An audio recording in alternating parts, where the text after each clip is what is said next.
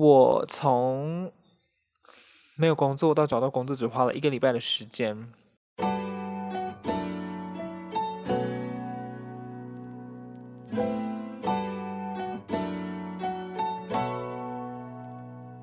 欢迎来到万磁王，我是田山竹，好久不见，我已经非常非常久没有更新了，因为我很懒惰。最近呢，有遇到了一些事情，然后也想说要再重新来继续更新 Podcast 了。那今天的这一集呢，其实我想要来聊聊关于在疫情高峰期间离职的人后来怎么样了，就是我自己的事情。那我在前一个公司里面呢，工作了差不多三年半的时间。在前几集的时候呢，有一些听众有听的话，就会知道我其实是一个呃医疗线的摄影记者。那我常常做的事情就是采访新闻、拍新闻、写新闻、剪新闻。那这样子的工作呢，做了三年多了。我就想说，诶，我好像也差不多了啦。通常人不是到差不多的时候，就会想要有更进一步的一些发展嘛。我也想说，我的人生需要往其他不同的地方去做一些尝试。所以，我其实，在第二年就有了离职的念头。那这一次呢，好不容易下定决心，好，我已经来了三年多了，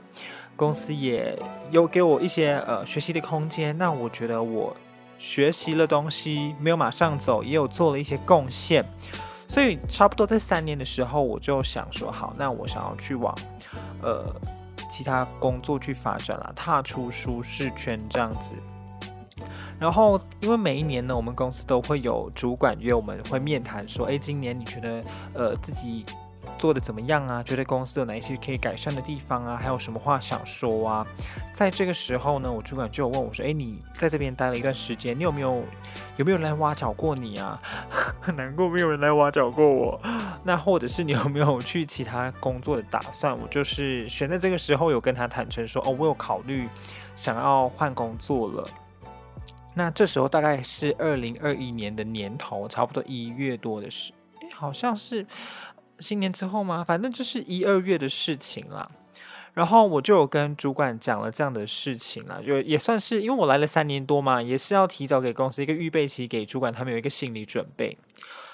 后来呢，呃，这个主管他就有跟老板报告，然后老板也有就是因为在我公司工作的时候，常常会跟一些呃其他可能姐妹关系企业有一些合作，然后大家也可能有。诶，看到说我做的东西还不错，所以对我的印象也还不错，所以有一家呃姐妹公司，就是老板就来问我说，诶，有没有兴趣到他们那边呢？我们就有去聊一聊啦。所以就后来有聊聊到，就是我从这边离职之后呢，可以到他们家这边去工作。那因为是认识的人，然后工作上有衔接，我觉得这是一个蛮不错的安排。还好我当时有跟主管讲，结果老板又帮我推荐，这样子我就觉得当时很感谢老板。但是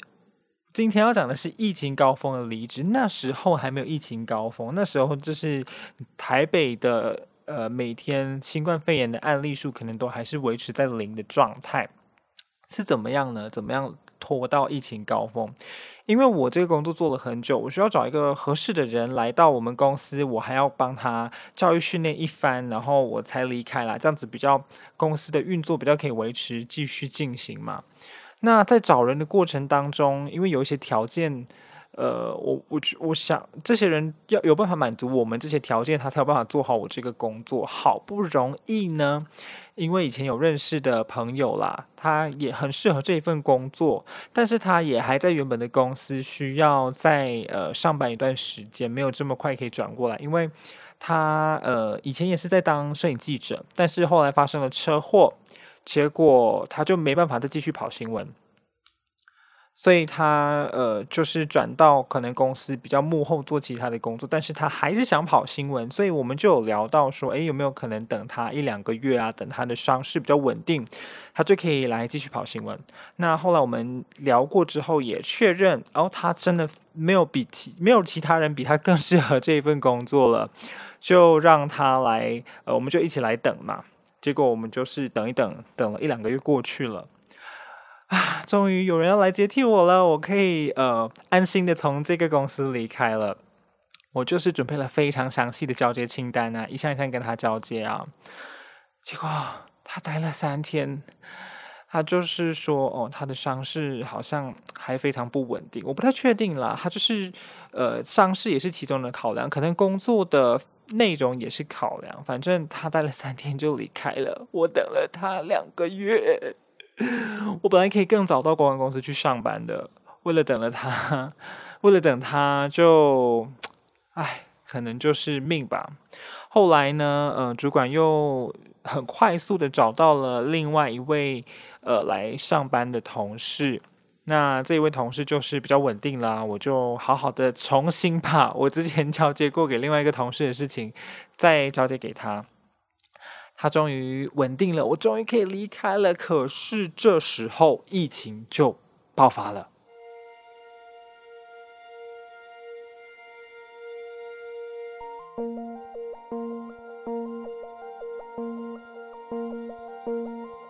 疫情爆发了，就呃，就连我们的公司都转成在线上上班。你看，我一个跑，呃。要需要出去外面采访摄影记者转成线上，所以就变成说有一些业务都需要做调整。那但是因为我已经把东西都交给这个新同事了，所以我可以也算是可以安安心去上班。那我也已经到呃新公司去开始办工作证，结果传来了不好的消息，就是呢，因为疫情的关系，那很多公司都开始转在线上上班。然后这一个公司呢，他也因为这样子的关系，人力可能有需要紧缩，他就跟我说，他没办法请我了。我本来我本来差不多可能二月三月就可以去上班吧，结果拖了两个月之后，居然遇到疫情，然后又没办法请我，我真的是超级崩溃的耶。就是遇到这个疫情的高峰期。也就是说，我本来是可以无缝接轨到新公司上班，但是现在我需要找工作。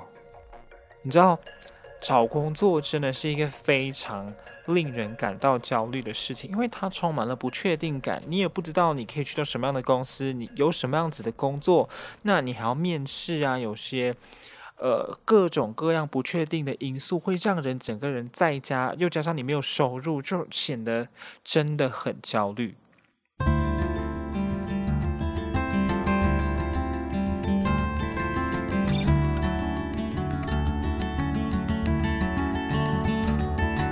我是在疫情高峰期间，然后本来是要转职，但最后变成是失业的状态。就我有学妹知道我有这样的状态，她现在在当记者，她就来采访我，她想要采访我说，在疫情期间，呃，就是没有工作的这样子的一个人设是想的什么样的状态？其实站在媒体的角度，我们都会去想象到说，呃，疫情爆发，那。整体环境就变得不好嘛，因为大家不能外出，很多行业可能都要转为线上，或是有一些没办法转为线上的，他们可能就呃很辛苦。那我们想象得到，就是可能很多人因此丢了工作，或是工作不好做，或是减薪，各式各样。但我们都会有这样子的想象。我就是在大家都有这样的想象的下的一个环境，一个时期没了工作。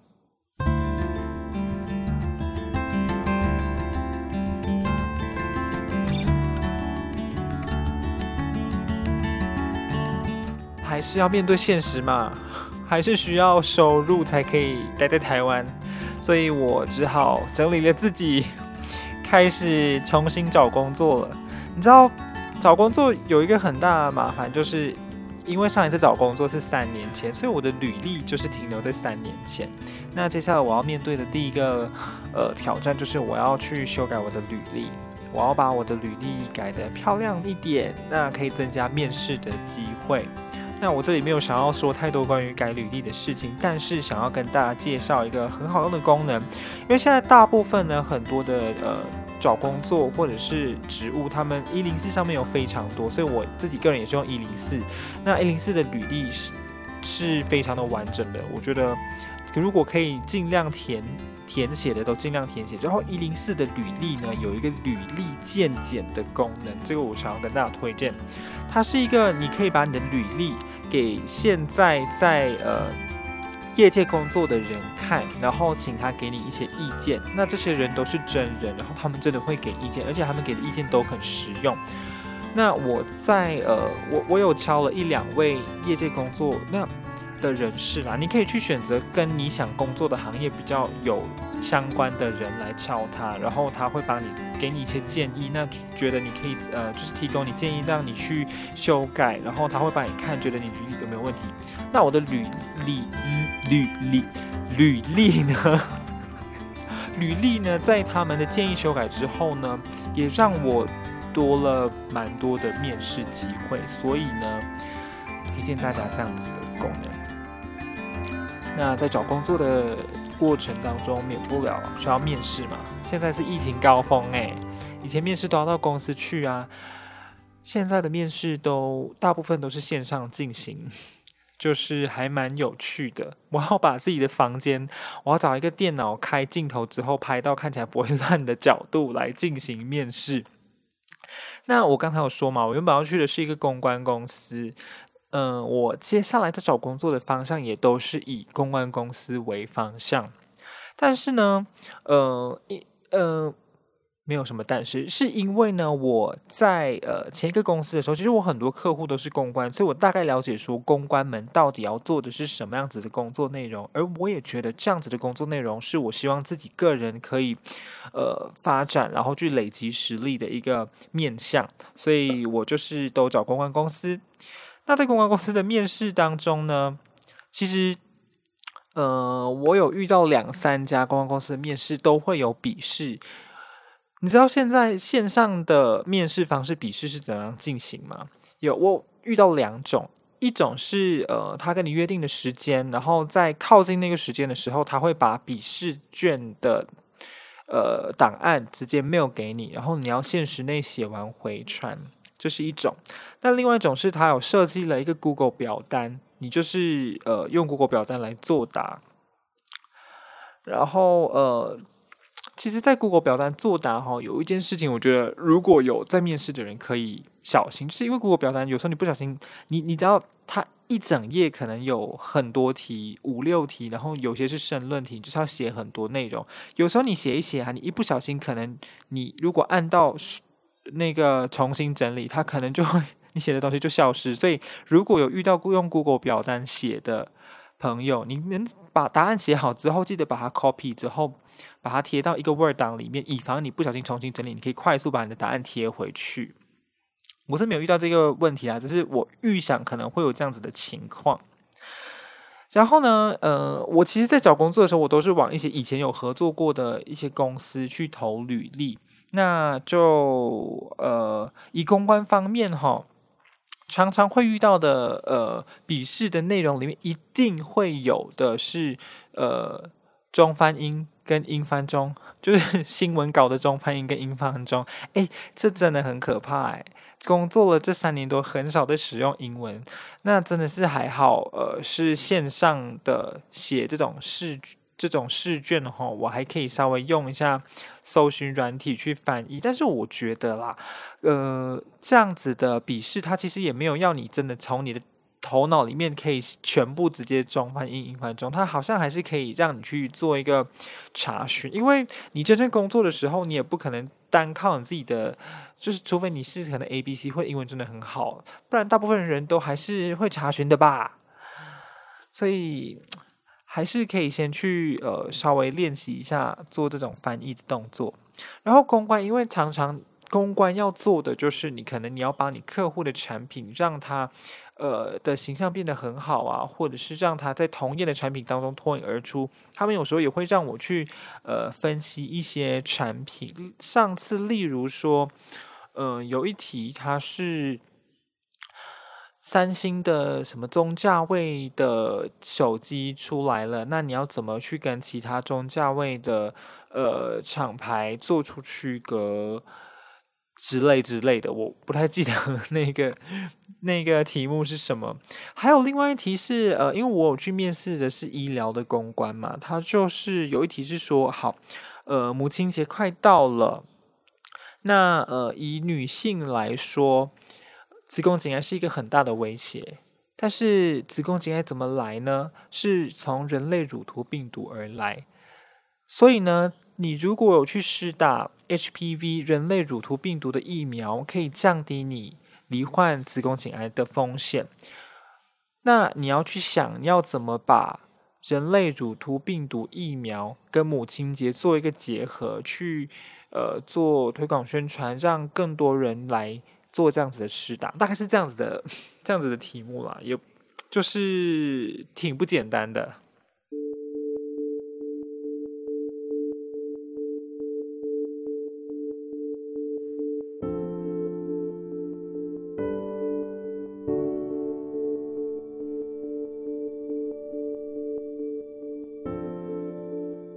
我的同学，大学同学，他最近才硕士毕业，他也是往公关公司去面试，他就有跟我分享，他最近面试到一个很有趣的。那我都是在家里用笔电，然后云端就面试嘛。他有面试到一个是那个公司呢，把他约到一个青年旅馆。然后还好是因为那是一个大公司，不然哈，你知道如果一个名不见经传经的公司把你约到青年旅馆的一个房间里面去面试，不觉得很可怕吗？他就说他去到那个青年旅馆里面哦，他们真的有他们的那个房间呢，是一个 办公空间，它是没有床，它只有桌子跟电脑，然后现场就是有准备你作答用的电脑啦，还有你试训用的 iPad 这样子，所以他就是在那个空间里面去进行面试。我想这样的公司可能是想要减少你在家作弊的可能吧。还有一个啊，我还有想到一件事情，就是我呃在这个面试的过程当中，我有我有实体的到一家公司去面试，然后他面试的题目很厚，有要做写九十分钟的笔试嘛。那个面试题目里面前面是很多的逻辑题。知道我我以前在大学的时候，我有去选修逻辑课，我就想我说哇，逻辑啊，我应该要用我以前大学所去 想到的那种逻辑的解决方式去作答那个问题。他有一题问题，举例来说，他的问题就会像是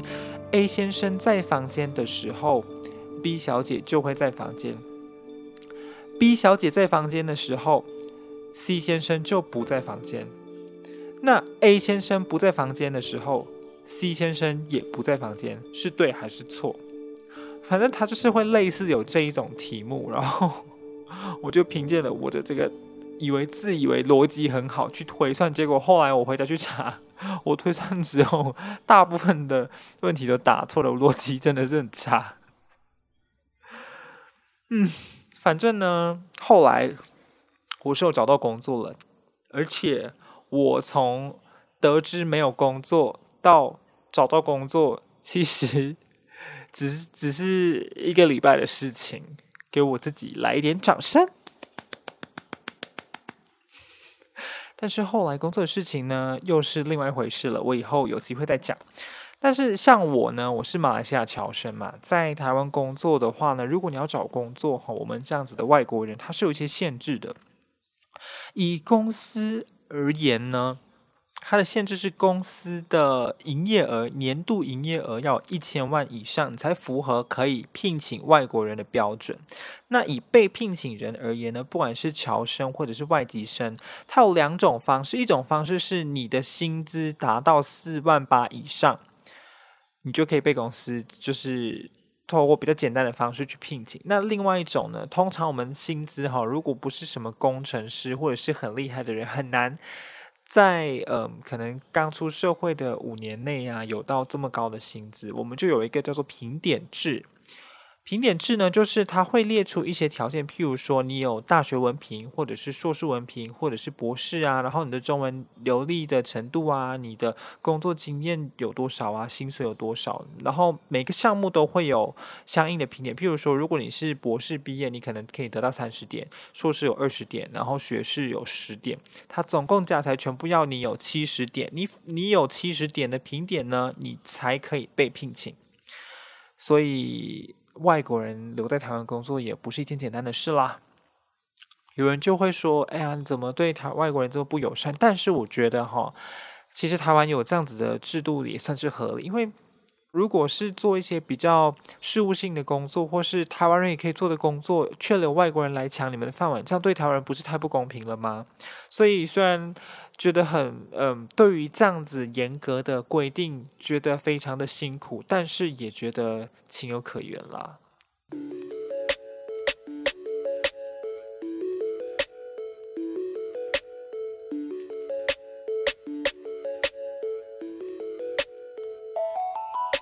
我从没有工作到找到工作，只花了一个礼拜的时间。所以呢，疫情高峰期离职的人后来怎么样了？我不能说疫情高峰期离职的人后来都像我这么幸运，很快可以找到工作。那还有我刚才有提到，就是大家的想象，就是在这样子的呃，这叫什么时空下，工作是不好找的。这也是一个事实，但我觉得哈，在疫情之下要找工作，我跟我另外一个也正在疫情中找工作的朋友，我们聊，就是其实我们都还有蛮多的面试跟有呃得到一些 offer。那我们觉得疫情之下工作不好找，其实好像还是要看产业。以餐饮业这种你比较需要实体呃服务客人跟别人接触的人，工作的机会是会紧缩比较多。我觉得这是。很有可能的。那疫情也催生了另外一件事情，就是线上的课程变多了，所以可能在拍摄影片或者是剪辑影片这方面的人才的需求也会上升。所以，呃，有的工作减少了，有的工作也会呃增加。那这是看产业。那另外一个我的观点就是，其实有很多人，就算在没有疫情，他可能也花了半年。一年才找到工作，我觉得那是因为呢，他有一个家，他可以在家当米虫，不工作也不会死。可是像我们这些外国人，如果我们没有赶快找到工作，我们其实是需要面临，呃，那就是存款越来越少嘛。当你没有钱的时候，你就不能在这边生活下去了。加上我们很喜欢台湾，我们不想离开，跟。它会限制你只能在台湾逗留多久找工作，呃，它的限制就是有半年的时间，再加半年的时间，这总共是一年的时间。所以其实有很多的压力啊。我觉得比起可以在家当米虫来说，我们压力越大的时候，也比较会让我们更呃更积极的去寻找工作。如果可以，我也想要可以在家当米虫。反正呢。我的 murmur 就到这一边。如果大家觉得有什么想法想要跟我说的呢，可以私讯我的 IG。呃，等一下，我太久没有更新了，我想不起来这个节目的 IG 是什么。嗯、，OK，嗯、等下我看一下，我的 IG 呢是 onevk 底线 O N E V K 底线。那也可以私讯给我知道你的想法。那如果觉得我的节目呢听起来普普还可以的话呢，麻烦帮我在 Apple Podcast 帮我评价五颗星，还有呃追踪订阅啊，就是各种你听 Podcast 的平台都帮我订阅起来。那下一次呢，我呃可能会找朋友一起来聊天。其实我自己个人是觉得有朋友一起聊天的节目听起来会更有趣一些啦。那感谢大家不嫌弃听到这边喽，拜拜。